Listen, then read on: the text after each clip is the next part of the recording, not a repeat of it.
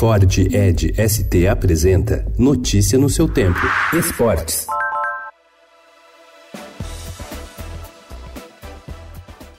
Cada vez que entra em quadra, Damires lembra da dificuldade que enfrentou para transformar o sonho em realidade. Aos 26 anos, ela acumula cinco temporadas na WNBA, dois Jogos Olímpicos, Londres 2012 e Rio 2016, e virou referência na seleção brasileira de basquete. Ala garante também que estará presente no Pré-Olímpico das Américas, que concede duas vagas para o Pré-Olímpico Mundial, e elogia o início do trabalho do técnico José Neto.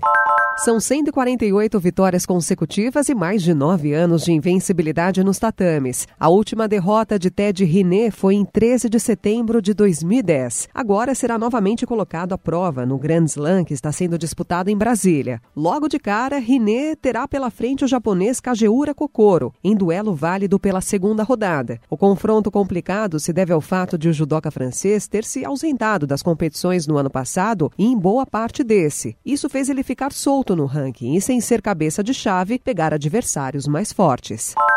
Entre a euforia por dribles, gols e títulos, mas também desalento com lesões em momentos importantes e o envolvimento em polêmicas fora de campo, Neymar está prestes a completar 100 jogos pela seleção brasileira principal. O craque alcançará a marca quinta-feira, no amistoso diante de Senegal, às 9 da manhã em Singapura. Neymar estreou na seleção em 10 de agosto de 2010. Na vitória por 2 a 0 sobre os Estados Unidos, o time era treinado por Mano Menezes e o então jogador do Santos fez seu primeiro gol pela equipe.